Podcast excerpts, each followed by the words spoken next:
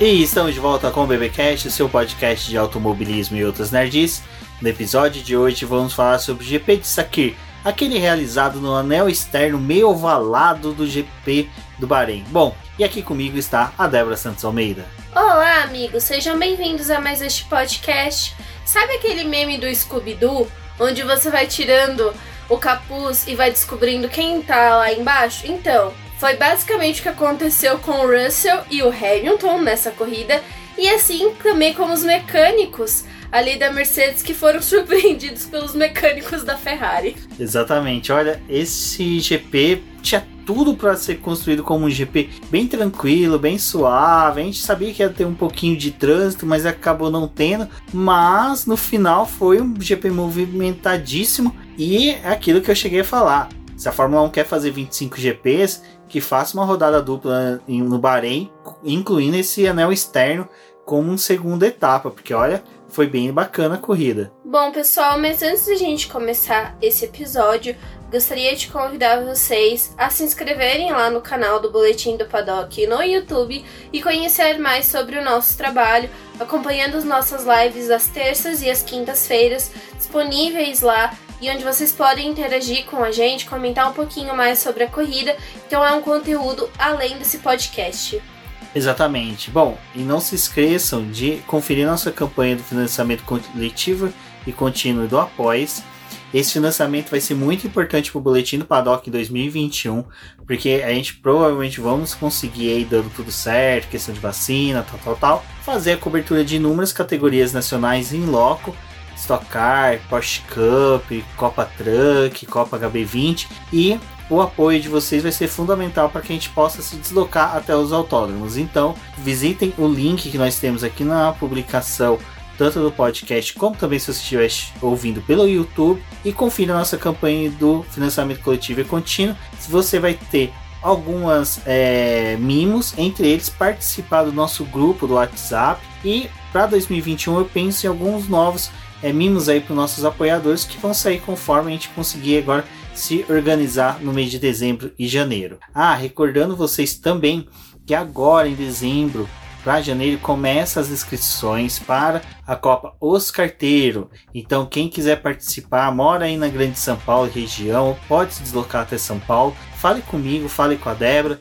Também procure pelo Ricardo Bannerman ou Os Carteiro nas redes sociais e verifique aí a sua entrada para campeonato de kart, porque é muito bacana, é muito gostoso, é o melhor kart armador do estado de São Paulo, com certeza.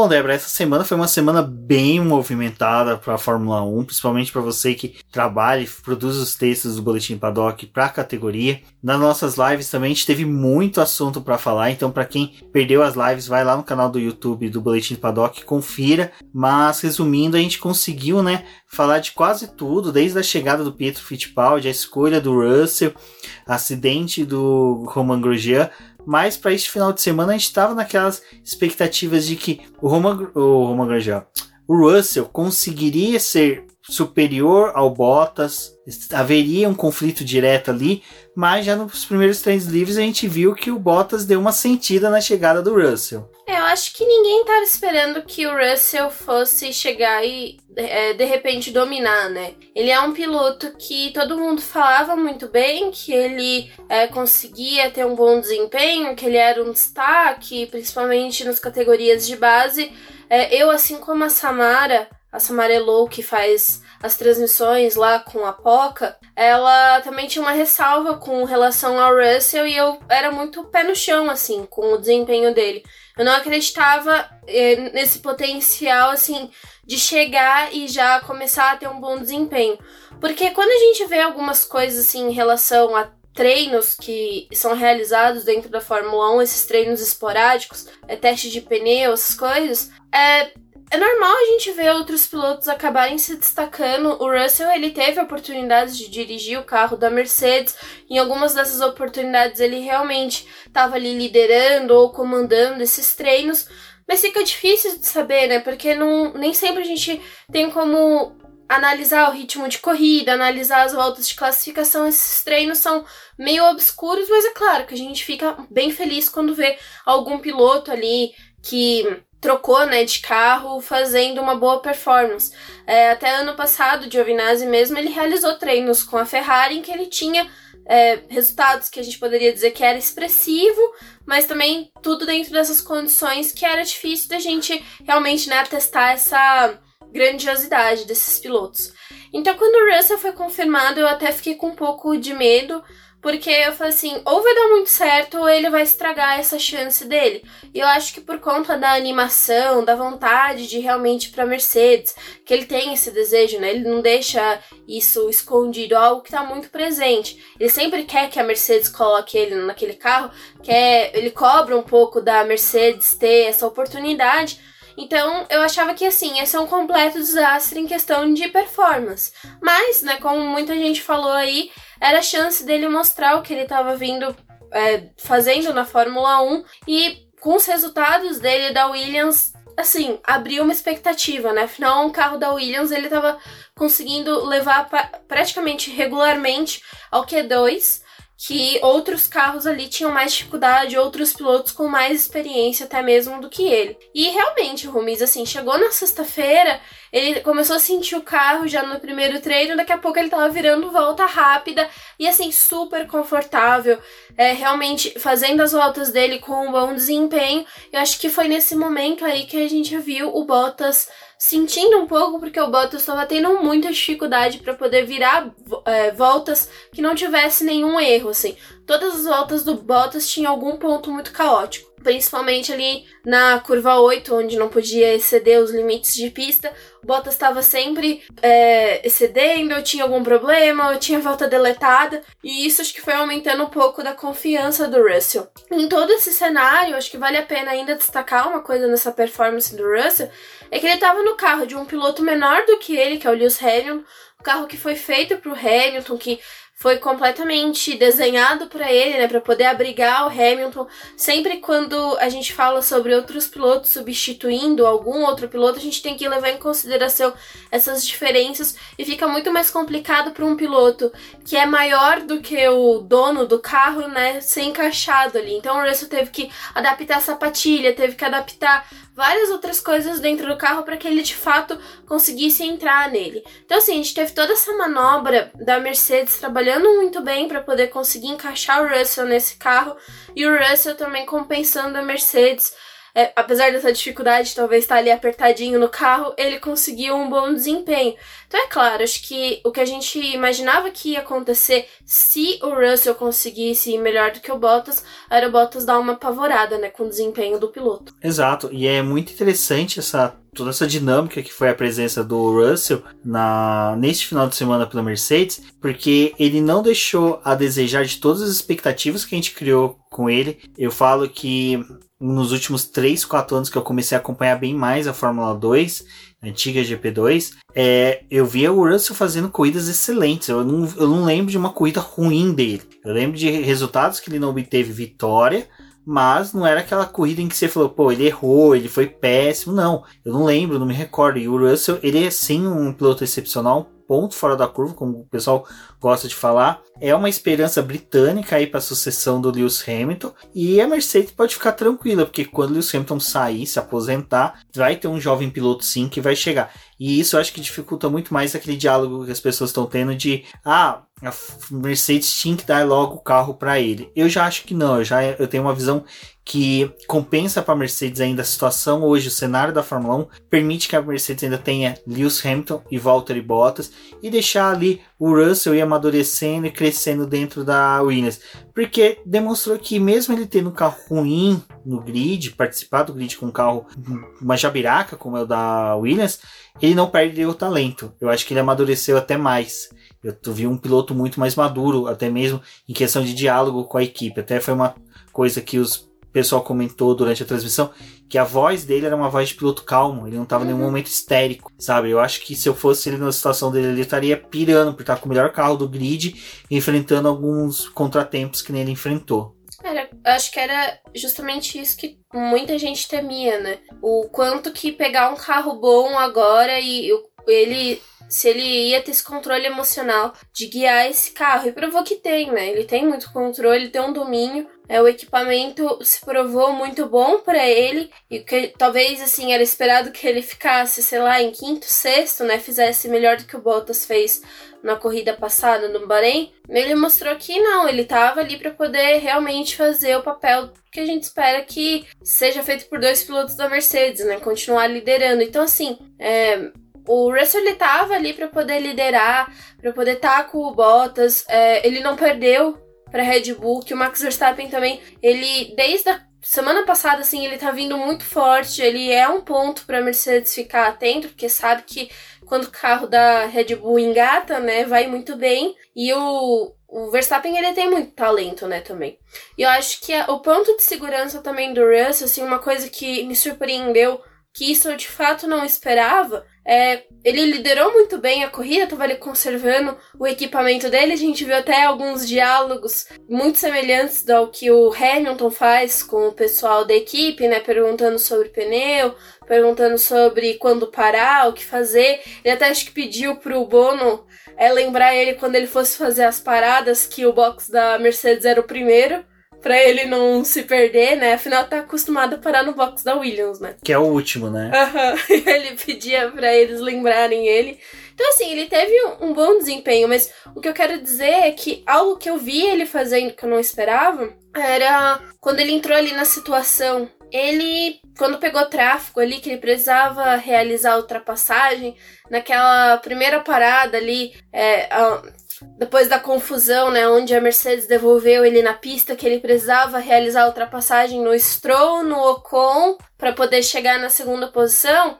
Aquela ultrapassagem que ele fez no Bottas, assim, tipo, de dividir o carro e continuar apertando o Bottas e acelerar, não era algo que eu esperava que o Russell ia conseguir fazer assim com tanta consistência. E ele depois repetiu uma manobra é, meio que parecida com o Stroll também, não se importou em dividir e realizar essa ultrapassagem. Então ele estava mostrando que realmente ele estava tendo muito controle. Diferente de um cara experiente que é o Bottas, que já está há muito tempo na categoria, que também fez a mesma manobra, assim, se a gente pode dizer, que passou pela Williams e foi para Mercedes, o Bottas ele não estava tendo esse controle do carro, ele não estava, ele, ele chegava no pessoal, ele ficou muito tempo para poder tentar realizar uma ultrapassagem no Stroll. Então assim, é, mostrou um pouco da diferença dos dois.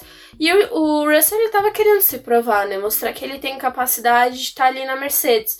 Eu acho que fez bem esse período do Russell com a Williams, apesar de ainda ser né, um carro que tem um grande problema, mas ele começou a tirar muita coisa produtiva desse carro. Eu acho que trouxe um amadurecimento para ele é, precoce até, sei lá, a gente pode dizer dessa forma. E agora, com essa chance da Mercedes, ele mostrou que realmente, assim, ele tem garra e é um possível candidato a ter essa vaga.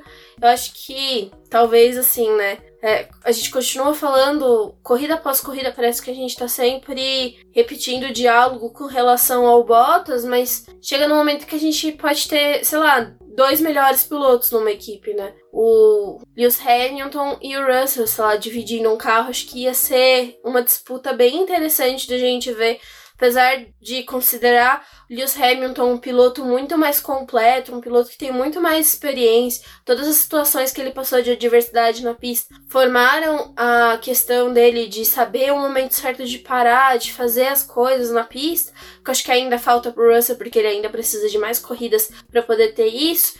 E se os dois estivessem numa Mercedes, eu ainda acho que o Hamilton ia ser superior ao Russell, mas acho que a gente teria uma disputa interessante aí na pista. Sim, e outra questão que a gente tá, tá conversando depois da corrida, que para fechar essa questão do Russell, acho que é o pessoal falando, ah, o Russell já tem que ir para Mercedes, seria interessante em 2021. É, uma coisa que faz com que o Russell não seja uma peça essencial para Mercedes para 2021 é porque o Bottas, bem ou mal, entrega resultados que são satisfatórios para Mercedes. Porque ela sabe que tem o Lewis Hamilton vencendo, tem o Bottas ali como escudeiro, sabe, segurando as, as Red Bull, segurando as Ferraris ou qualquer outro carro que venha para chegar no Lewis Hamilton. E quando o Lewis Hamilton não entrega, o Bottas consegue bem ou mal ir lá entregar algum resultado. Vamos colocar isso também em circunstâncias de corridas normais Corridas atípicas, como foi Turquia, essas outras assim, a gente pode até dar uma relevância. Dito isso, o que é interessante de uma análise é o seguinte: eu acredito que a, a movimentação do Russell para a, o time principal da Mercedes, é lógico, Mercedes só tem um time principal, mas subir, né, da Williams para Mercedes, seria o que, que a, a Red Bull vai fazer no final de ano agora. Se a Red Bull assumir o contrato de que vai permanecer com o contrato do álbum, a Mercedes fica tranquila, ela fica realmente relax, sem preocupações. Agora, se a Red Bull me traz um Pérez, nisso que o Pérez está entregando agora, a luz já de alerta se acende na mesa do Toto Wolff. Ele já fala: opa, a Red Bull com dois pilotos entregando resultados que nem é o Max Verstappen e o Albon, já chega a ser preocupante para a equipe. Também temos a questão do motor. Dependendo da movimentação, se ela for para o motor Renault, cara, vai pegar o segundo o melhor motor do grid, sabe? Ela pode até mesmo é, ter essa circunstância de melhora de qualidade. Então vai depender muito da movimentação da Red Bull.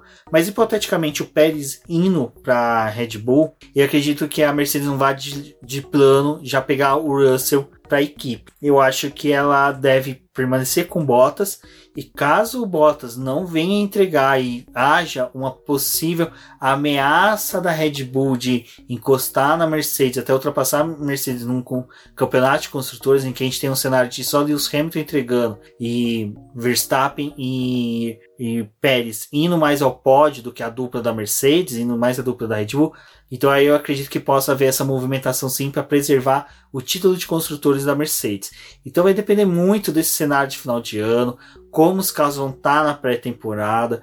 Então é, é uma questão, acho que, de um, uma coisa muito mais com o tempo saberemos como vai ser. É interessante que a gente saiba que o Pérez tem chance sim ainda de ir para Red Bull. Eu acho que ele consegue cada vez mais entregando resultados. E Christian Horner, após a corrida, falou em entrevista que o álbum só tem dois caminhos a seguir ou permanece na Red Bull ou vai para o banco, ou ele vai para a geladeira. O uh, ah, que, que isso diz? Provavelmente Tsunoda deve assumir a AlphaTauri. O álbum não vai ser rebaixado como aconteceu com o Kvyat e como o Gasly. E ele indo para o banco, Deus sabe lá quando que ele retornaria para a categoria.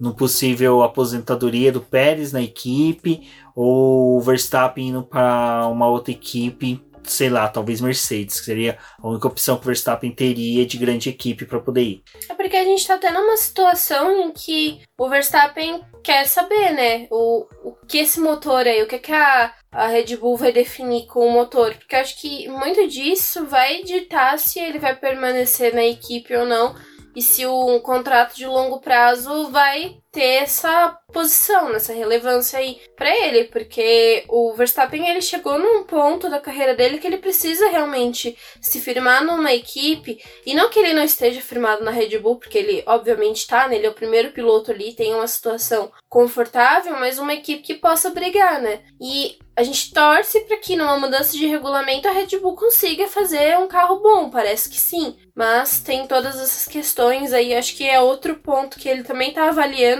Então, até ter um álbum ali, né, a próximo da equipe com chance de retomar para Red Bull, talvez seja interessante para eles, dependendo do que eles vão traçar aí para o próximo ano, porque talvez um Pérez ali na situação da, da Red Bull com o Max Verstappen. A gente pode até ter essas disputas internas, mas eu acho que seria uma competição até bem interessante. Antes, antes eu não gostava muito dessa ideia, mas conforme foi passando as corridas, é triste ver que o Pérez vai tá fora né, do grid da Fórmula 1 em 2021 se nada se definir, mas acho que seria interessante a gente poder ter a oportunidade de ver uma, uma briga entre o Pérez e o Verstappen, né? Até que interna o, o Verstappen ter um piloto que possa disputar com ele, assim, brigar até com ele. E eu acho que o Pérez também na situação do motor, né? Dependendo do que a Red Bull optar e se ela resolver ficar com esse motor Honda aí para poder continuar fazendo todo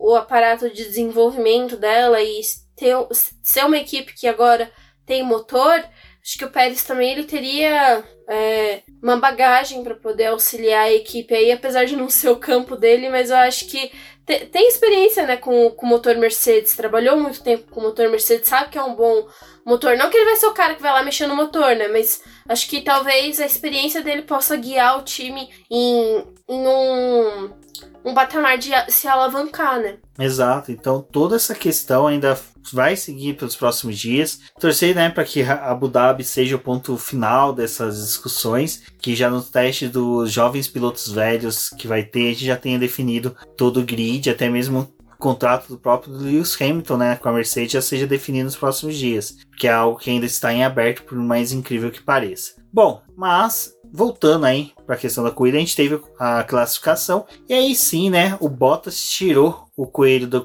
da botina dele, da bota dele, e demonstrou que ele realmente é um bom piloto e consegue fazer uma volta surpreendente, mas a Vinde, Vinde, né, a 20 centésimos, né, do uh, dele estava o Russell. Então o Russell não ficou tão distante assim. É, o meu parênteses maior durante a, o classificatório, acho que fica assim pro Pietro, que fez um excelente final de semana, já vinha numa, demonstrando sim que tinha talento, que estava conseguindo fazer um bom final de semana, não ficou devendo nada pro Magnussen sabe? É, os tempos dele foi bem próximos do Magnussen e ele fez um jogo de equipe, ele deu vácuo pro Magnussen por, uh, sacrificando essas últimas duas, três voltas dele final do treino. É lógico, ele não iria conseguir passar para um Q2, mas ele fez de tudo para o companheiro ter a melhor posição possível na largada. Isso foi reconhecido pela equipe e para um piloto que almeja uma posição no, no temporada 2021-22, né, Débora? É interessante que ele tenha feito esse trabalho. É, o Pietro ele chegou numa situação em que ele precisou herdar punições, né? Teve a Haas precisou realizar a troca de alguns componentes do motor dele, então ele já ia cá com 15 posições, né, perder 15 posições no grid. A gente sabe que a Haas não é um carro que estaria se classificando bem, brigando por pole, então obviamente ele ia largar da última posição. Isso de fato aconteceu e a Haas já sabia, né, que ia ter esse problema, então o Pietro ele foi utilizado para poder colaborar com a equipe e ceder, né, o vácuo para o Magnussen para poder auxiliar ele. Foi algo que funcionou porque no final das contas ali é, o Magnussen conseguiu uma 16 posição, ele até herdou o 15 lugar do Lando Norris, que foi punido também por troca de componentes do motor. Então ele fez o trabalho dele, eu acho que é um piloto que mostra é, um preparo, assim, ele tem um, uma boa cabeça, um, uma boa leitura de corrida, uma boa leitura de pista. Ele sempre se mostrou solícito para Haas, né? Sempre teve ali muito próximo. Então eu acho que foi um trabalho muito bom que o Magnussen fez. Eu não esperava que, obviamente, ele fosse pontuar ou tivesse fazendo uma corrida muito diferente do que ele fez, até porque a gente sabe que a Haas não ia ter condições nenhuma um carro que tá com motor Ferrari com vários problemas, assim, não tinha como. Ferrari sofreu, a Alfa Romeo sofreu. A melhor chance que a Ferrari chegou a ter no final de semana foi destruída pelo próprio Leclerc. Então, assim, ele fez o, o trabalho dele, né? E apesar da diferença, assim, da distância pro é, Jack Aitken, né, que também substituiu o Russell ali na Williams, né, o tempo de volta deles acabou mostrando uma disparidade entre os dois, eu acho que é algo que é, a gente foi vendo durante a corrida.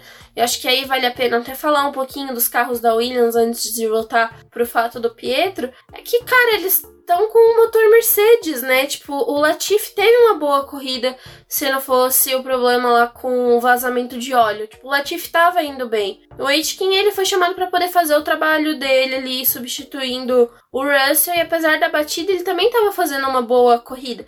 Não eram pilotos que a gente podia esperar que fosse muito além do que eles já têm com o carro e do desempenho deles.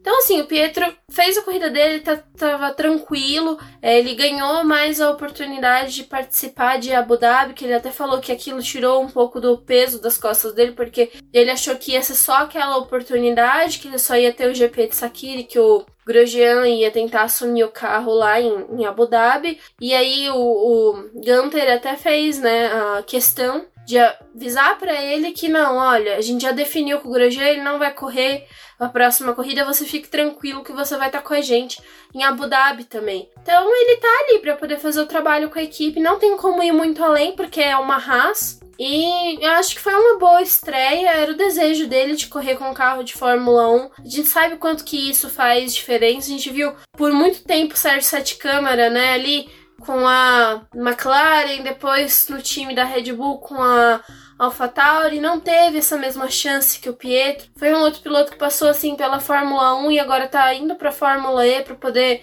correr lá. Então o Pietro ele pelo menos matou o desejo dele, né, de dirigir um carro de Fórmula 1 assim. É, foi bom, foi legal a gente ver um piloto brasileiro no grid. Foi legal ele tá curtindo aquilo ali. Tinha muito amigo dele, assim, pessoal de internet, porque ele é muito envolvido com o pessoal que joga, é, tem muito apoio desse pessoal, assim, indo muito bem, é o pessoal gostando, sabe? Então, acho que, que foi legal. Realmente não tinha como esperar que ele fosse conquistar ponto, que ele fosse fazer nada de diferente do que ele já fez. Exato. E o que é interessante do Pietro é a tranquilidade com que ele agiu com tudo isso. Então foi muito satisfatório ver um garoto jovem ainda, menino, com uma cabeça tão boa e tão tranquila. E outra coisa que foi interessante foi também, assim, eu não gosto do termo Pacheco, ser Pacheco, ser sabe? Ah, é porque é brasileiro. Cara, tava sendo sensacional o final de semana acompanhando pelas redes sociais o pessoal abraçando o Pietro, torcendo por ele, sabe? É, eu acho que muitas vezes o brasileiro pega essas manias de que ele ah, não podemos ser clubista, não podemos ser. Cara, cada um escolhe a forma de torcer pela Fórmula 1 e eu acho que pela toda a trajetória que a família Fittipaldi teve, toda a trajetória que o Pietro teve, é interessante a gente dar esse apoio, essa torcida por ele. Então, acho que foi muito bacana todo todo final de semana e eu fiquei mega feliz. É lógico, guardado todos os, todos os respeitos, né? Vamos por assim, toda a questão do Roman Grosjean antecipar a aposentadoria uhum. dele, ir mais cedo para casa para se cuidar, mas é uma coisa que ele escolheu, ninguém impôs isso a ele. E ele aí... tava tentando, né? Ele saiu do hospital e começou a fazer os treinos físicos dele, tentando até recuperar um pouco ali de força na mão para poder guiar o carro. A gente sabe que, é, principalmente a mão do piloto é muito utilizada, né? Não só para virar o volante, mas para poder fazer aqueles inúmeros ajustes que o carro tem.